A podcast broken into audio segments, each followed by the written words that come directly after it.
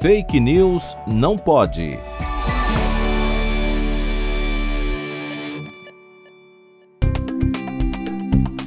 Na prática da aromaterapia, os óleos essenciais diluídos são ingeridos, inalados, aplicados no travesseiro, pele ou banho, ou até mesmo aquecidos para que seu aroma se disperse no ar. Os óleos essenciais são usados para diversas finalidades, desde motivações espirituais, como o ajuste de chakras, até tratamentos médicos, como para tratar depressão e ansiedade.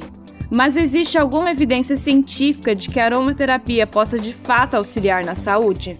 Segundo a revista Scientific American, ainda falta muito trabalho para que os óleos essenciais possam ser prescritos com segurança por médicos, uma vez que não há estudos clínicos com aromaterapia, somente alguns resultados positivos em animais e células.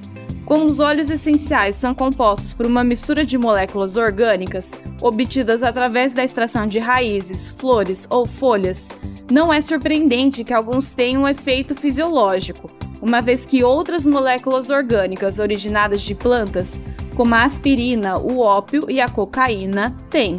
Mas, caso existam efeitos, eles precisam ser especificados, quais são exatamente e quais as moléculas que os produzem, e demonstrados em estudos de boa qualidade.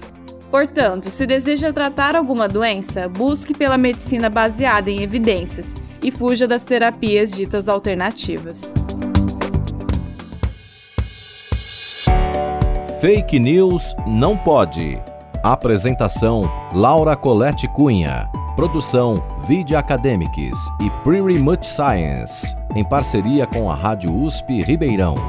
Revisão: João Vitor Guimarães Ferreira.